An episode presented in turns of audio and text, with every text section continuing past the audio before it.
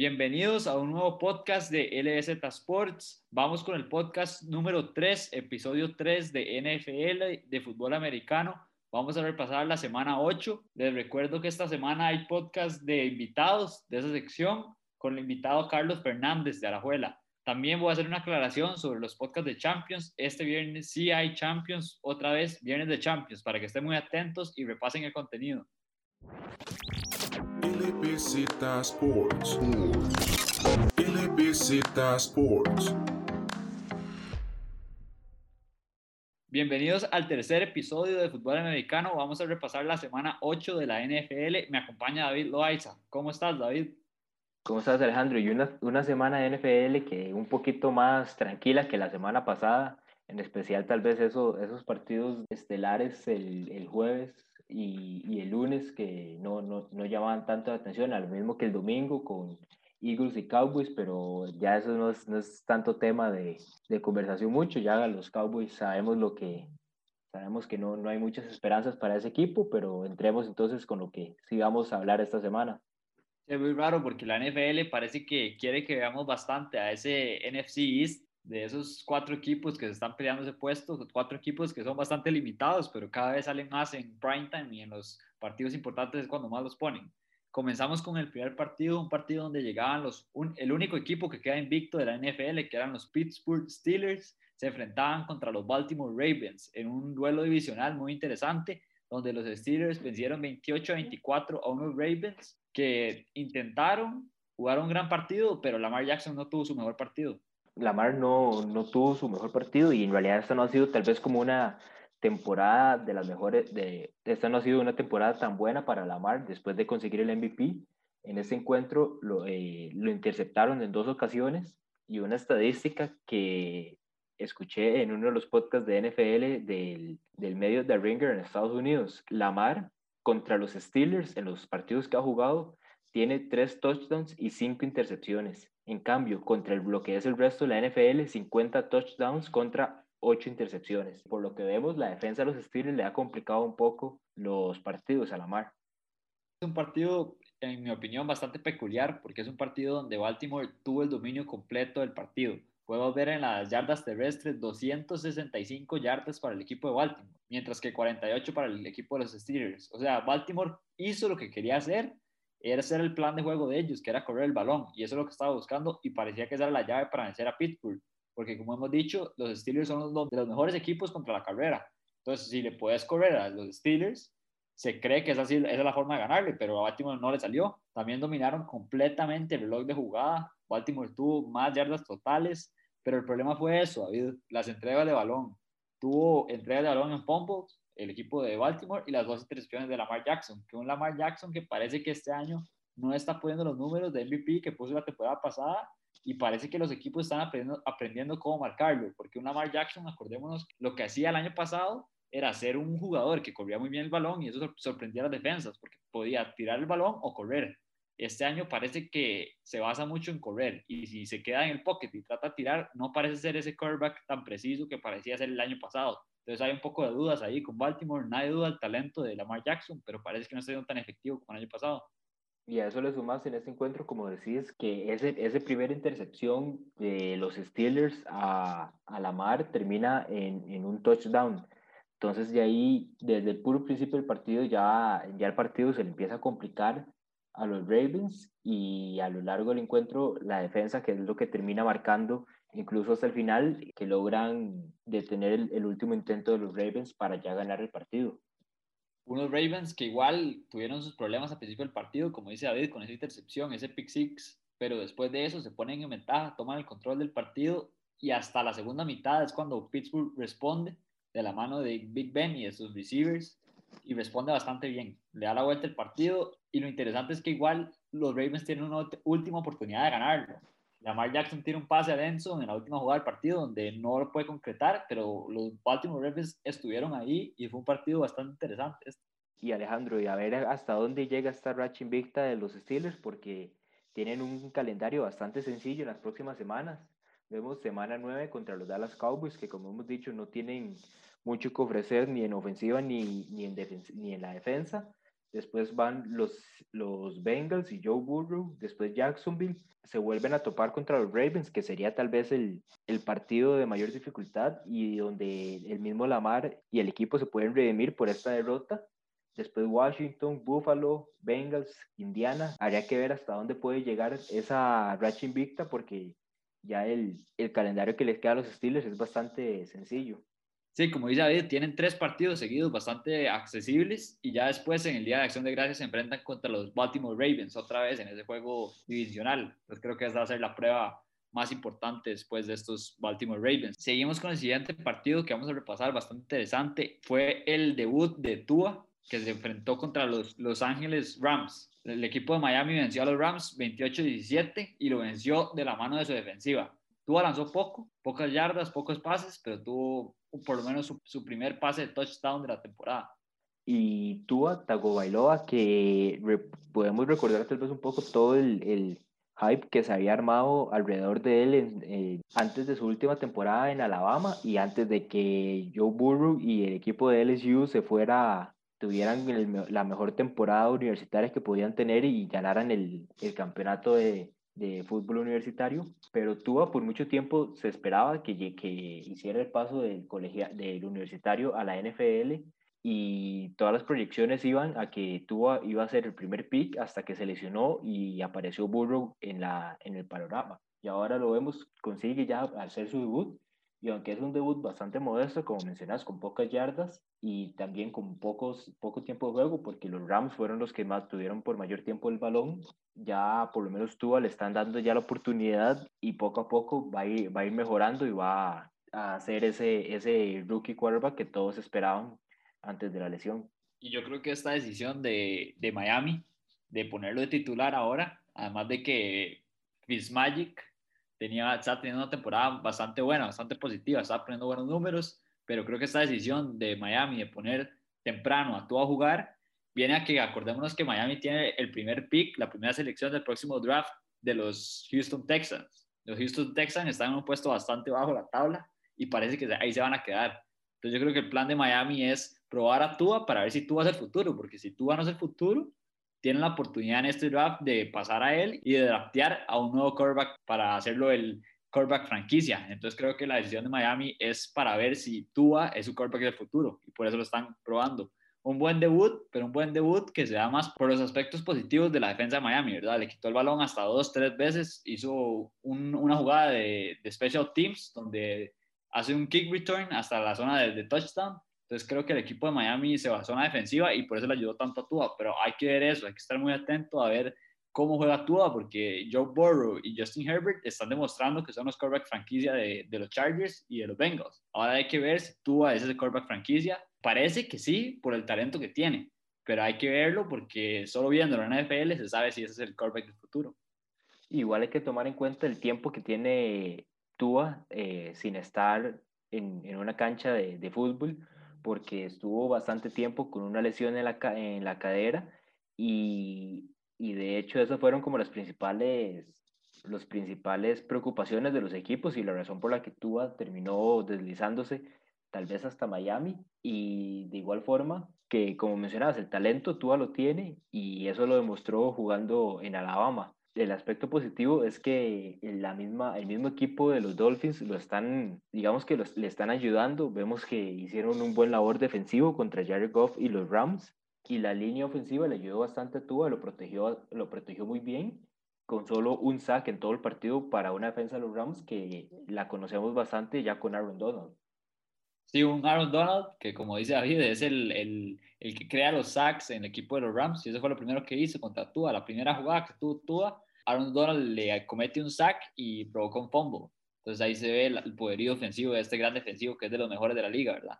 Seguimos con el siguiente partido. Uno de los resultados sorpresa de esta semana. Los Cincinnati Bengals vencen a Tennessee Titans 31-20. ¿Quién lo diría? Los Bengals no tienen un récord tan malo, 2-5 y un empate.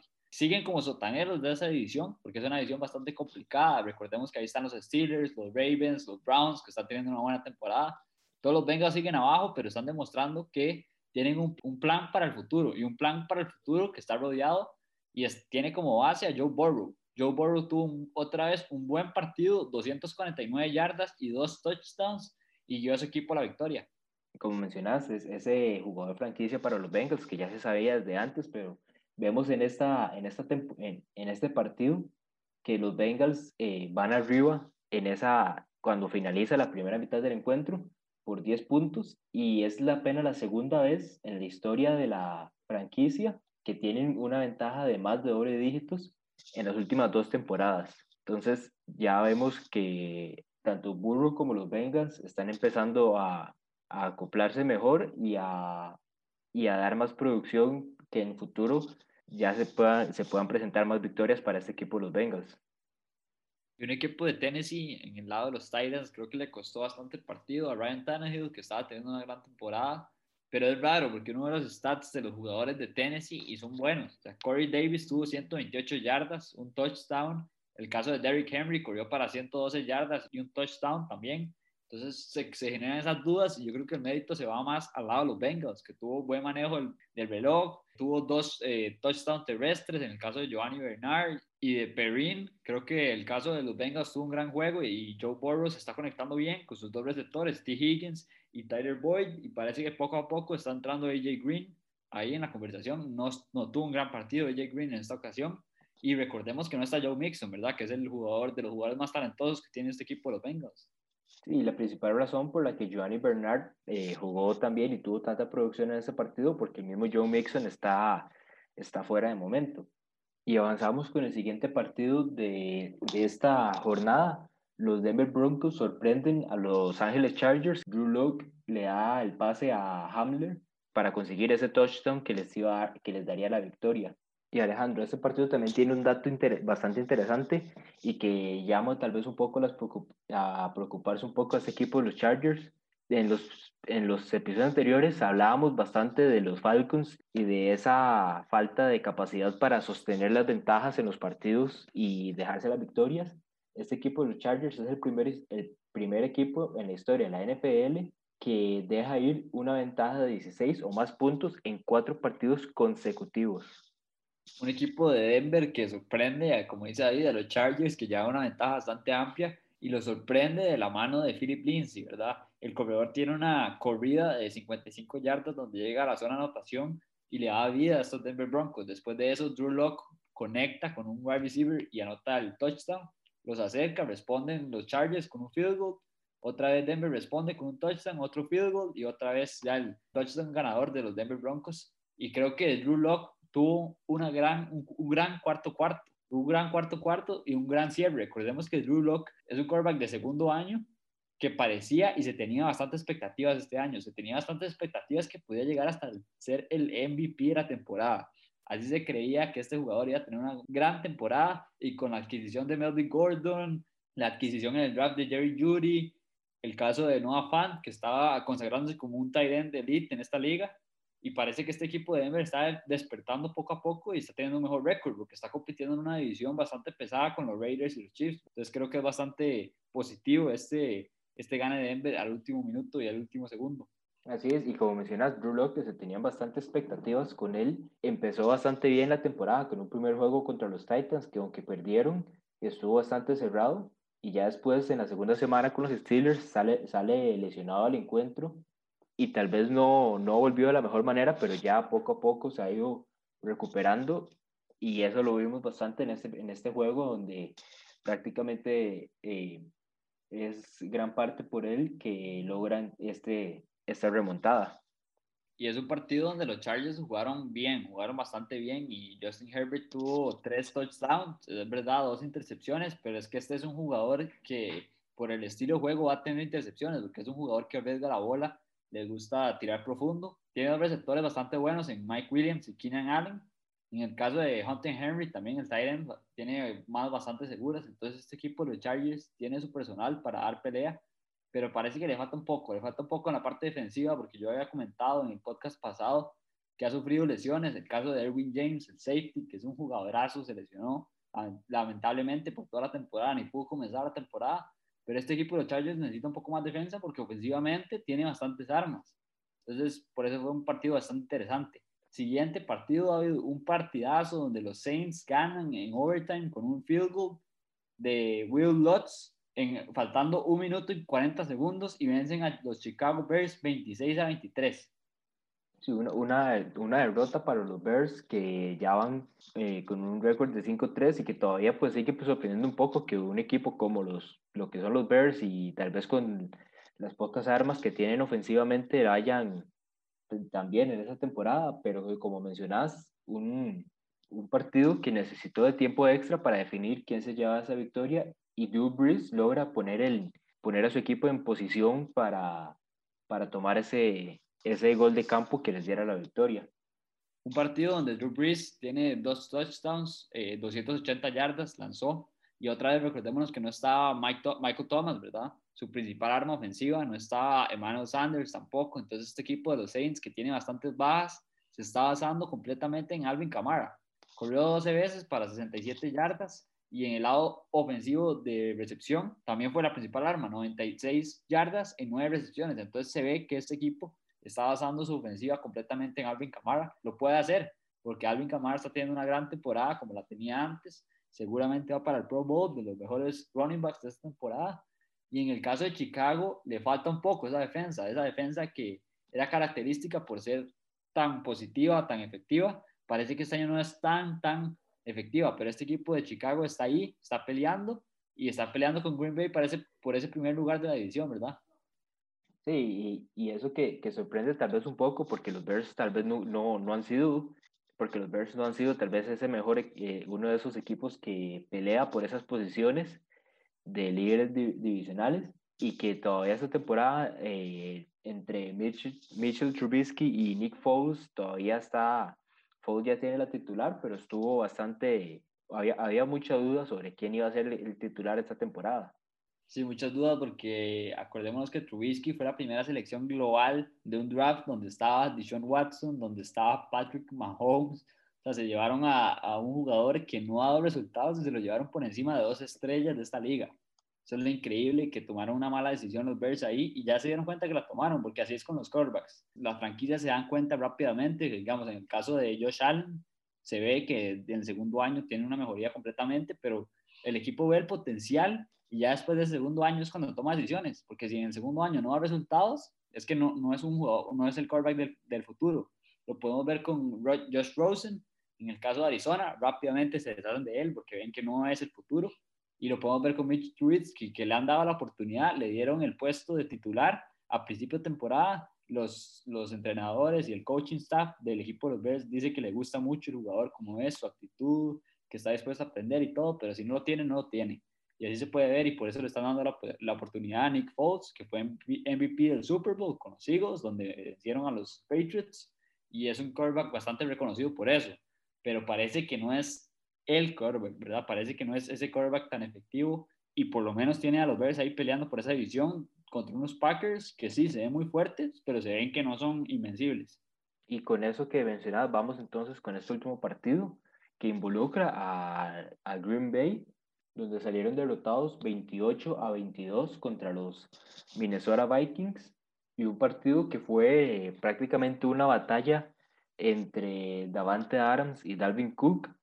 Como vemos, eh, el running back de Minnesota consigue tres touchdowns por vía terrestre y uno por medio de un pase con Kirk Cousins y es el tercer jugador de esta franquicia que consigue cuatro touchdowns en un partido ah, junto a Chuck Foreman en 1975 y a Max Rashad en 1979. Y a esto sumamos eh, el partido que tuvo el wide receiver de los Packers, Davante Adams, con tres touchdowns por medio de, de pases de Aaron Rodgers. Una conexión de Davante Adams con Rodgers que se ha visto durante los años, es una de las conexiones más efectivas y Aaron Rodgers siempre lo busca en el endzone porque es su, su wide receiver confiable parece que es el único, ese es el problema, parece que solo lo busca él. El caso de Valdez Scantling, que es un wide receiver que parecía que el año pasado iba a hacer ese salto y de ser el, el receptor número dos de estos Packers, se ha quedado atrás. Y se ha quedado atrás porque Aaron Rodgers solo busca Davante Adams, es increíble, pero tiene talento, lo tiene, ahí está Lazard, que está lesionado, es verdad, pero también tiene a Saint Brown y tiene a su end, que ha jugado buenos partidos, que es Tonian. Entonces creo que este equipo de los Packers tiene que parar de darle todo el peso a esa conexión de Rodgers y Davante. En este caso no jugó Aaron Jones por lesión y se encargaron del backfield AJ Dillon, el rookie, y Jamal Williams. Lo hicieron, en el caso de Jamal Williams, lo hizo bastante efectivo, pero no es lo mismo que tener a Aaron Jones, ¿verdad? Que es una máquina de touchdown. Y creo que la, la mayor debilidad de estos Packers es eso. Tiene completamente una dependencia de Davante Adams y Aaron Rodgers. Es increíble, pero pero en este caso es verdad, hubieron lesiones, en el caso de Aaron Jones, como dije, pero estábamos discutiendo David y yo sobre el posible trade que se habla de Will Fuller a los Packers. Se habla que la directiva de los Packers no ha tomado, no está completamente adentro ni está completamente de acuerdo en tradear por Will Fuller, pero deberían de hacerlo completamente. Will Fuller es un gran receptor que está demostrando su, su jerarquía y su efectividad en el equipo de Houston. Imagínense lo que podría hacer con Aaron Rodgers, ¿verdad? Porque acordémonos que Will Fuller también lo que tiene es que es un receptor profundo bastante efectivo. Entonces a mí me gustaría mucho que los Packers hagan un trade y que le busquen a un receptor, a Aaron Rodgers, donde debieron de haberle buscado un receptor en el draft, ¿verdad? En vez de draftear a Jordan Love, que ellos creen que es el futuro, pero igual, o sea, creo que Aaron Rodgers tiene buenos años, este equipo está para pelear por el Super Bowl y si no consiguen nuevos receptores, yo creo que no, no van a poder. Sí, como mencionas, eh, ese, ese trade que podría podría incluso llegar en, en, las próximas, en los próximos minutos, si, si se llega a concretar, que aunque se ve bastante difícil, eh, porque ya, ya como, como decimos, si hace falta poco tiempo para que, para que se cierre la ventana de, de transacciones en la NFL. Y un Will Fuller que sería de mucha ayuda para los Packers, como mencionás, aparte de Davante Adams, se están quedando cortos en armas ofensivas y, de, y de, pasar, que aunque parece difícil, en qué dejaría un trade de Will Fuller a Green Bay, en qué deja a Deshaun Watson con los Houston Texans, porque ya ahí le están quitando la, poco, la poca ofensiva que ya le quedaba. Sí, es correcto, completamente. Will Fuller es la arma ofensiva número uno de esos Texans en, en la zona de receptor pero y también se habla que, que quieren tradear a Brandon Cooks. Este equipo de Houston no quiere competir este año, no está buscando competir y se va a basar en el próximo draft. Quiere conseguir eh, adquisiciones para este draft y sabe que haciéndolo es cambiando estos receivers que se pueden conseguir en otro momento, porque este equipo de Houston no está compitiendo por nada y en este momento eh, del trade line se pueden conseguir buenos trades porque los equipos que creen que tienen aspiraciones por el Super Bowl se, se buscan reforzar en las posiciones donde están débiles y estos Packers completamente están débiles en la parte de receptores. O sea, solo tienen a Davante Adams. Tienen potencial en otros jugadores, como vimos a Alan, Alan Lazard, que se lesionó, o como dije, a Valdez Scantling o Sam Brown, pero Aaron Rodgers no nos está usando. Entonces tienen que buscar un receptor que lo quiera usar Aaron Rodgers, que tenga una buena conexión para que este equipo dé el salto, porque es increíble, pero este equipo en los partidos más complicadillos, este no, ni siquiera. Pero digamos, contra el, el partido contra Tampa, se ve que no está para competir contra esos equipos grandes esta semana que viene, semana 9, eh, jugaba contra el equipo de los 49ers y era un partido que yo estaba loco por ver. Quería ver estos Packers enfrentarse contra los 49ers otra vez, porque acordémonos que la temporada pasada los dos partidos fueron apaleadas de parte de los Niners, entonces me, estaba muy emocionado de ver ese partido, pero lastimosamente Jimmy G y George Kittle están lesionados. Entonces es un partido donde va a jugar Mules y es un partido donde ya habían jugado con ese quarterback suplente y los Packers lo sacaron, sacaron la victoria, porque no es lo mismo jugar cuando juega Jimmy G y Kittle, ¿verdad?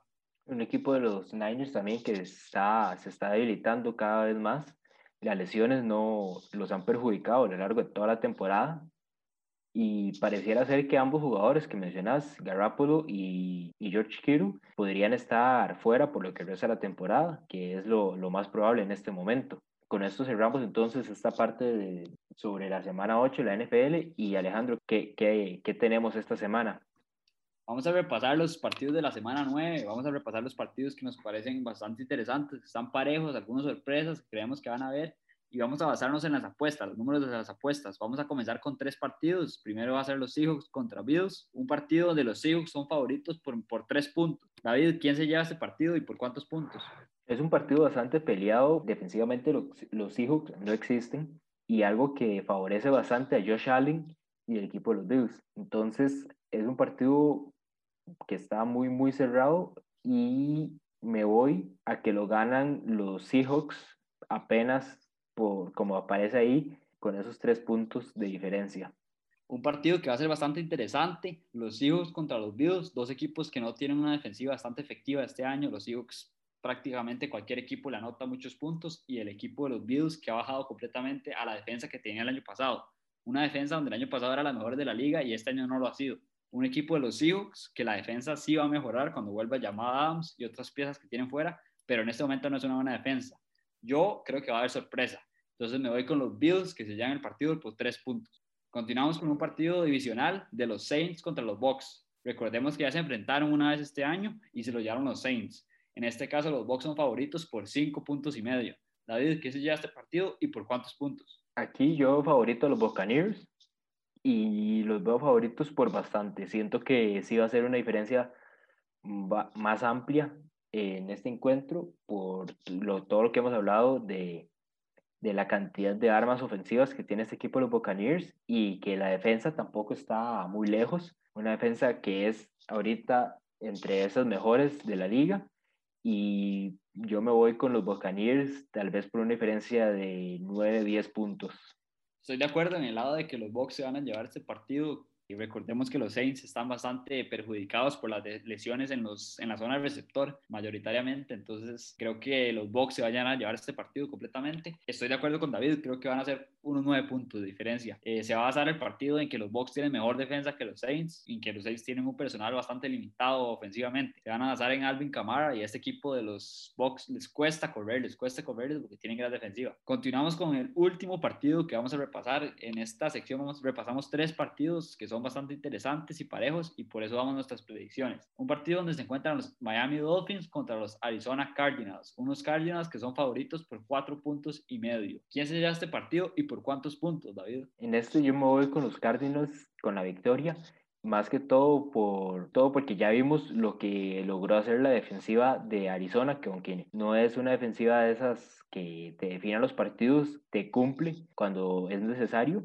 y lo vimos más que todo en ese partido contra los Seahawks. Seattle pierde invicto. Entonces siento que van a presionar bastante a Tua, van a tratar de, de que el, el, rookie cometa, cometa varios errores y aprovechar esas oportunidades que se van a generar para ganar el partido. Y entonces lo veo, yo diría que tal vez una diferencia de unos 7 puntos para este encuentro, una diferencia de un touchdown. En mi caso me voy por la sorpresa, otra vez, otra sorpresita. Creo que el equipo de Miami se va a llevar este partido. Tua va a conseguir su segunda victoria al hilo y considero que este equipo de Miami se va a basar en la defensiva. Acordémonos que el equipo de Arizona, yo dije, es un mini Seattle, es igualito a Seattle defensivamente tiene muchos problemas, es bastante limitado. Entonces creo que con la defensa de los Dolphins van a complicar el partido a Kyler Murray y a, Dijo. Entonces me voy con los Miami Dolphins por tres puntos arriba del equipo de Arizona. Con esto concluimos nuestro tercer episodio de fútbol americano. Repasamos con ustedes la semana 8. Hablamos un poco de las predicciones de la próxima semana. Vamos a apostar ahí David y yo a ver quién se lleva más más cantidad de, de, resultados acertados. Muchas gracias por escucharnos. Recuerden de seguirnos en nuestras redes sociales, LBZ Sports, Facebook, Instagram y Twitter. Les recuerdo que el viernes hay podcast de Champions y también tenemos esta semana podcast de invitado, Carlos Fernández de la Juela. Muchas gracias por escucharnos. Muchas gracias, David. Un gusto y nos vemos la próxima semana.